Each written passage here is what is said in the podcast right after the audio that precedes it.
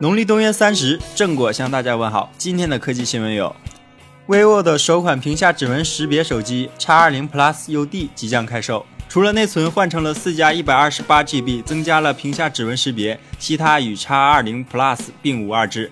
预计售价三千六百九十八元。小伙伴们会为屏下指纹识别买单吗？小米推出了五十英寸版小米电视四 A。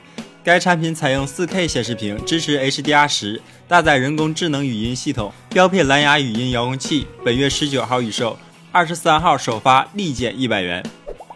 中国工商银行宣布，已于本月十四号停止了 Windows Phone 银行客户爱啪啪的下载以及更新服务，并将于近期停止 Windows Phone 银行服务。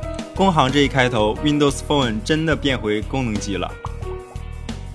联想近日在一款新品的上市宣传中，无意曝光了《绝地求生》国服将于本月十八号上线。这一波助攻，连腾讯也觉得很意外啊！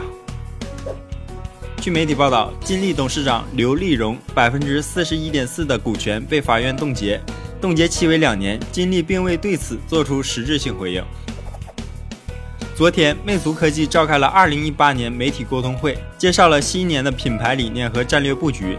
魅族首席营销官杨浙表示，魅族品牌将回归唯精唯一这一理念的初心，坚持工匠态度与专一的用心，在二零一八年中发力中高端市场，重塑品牌形象，开创魅族的新格局。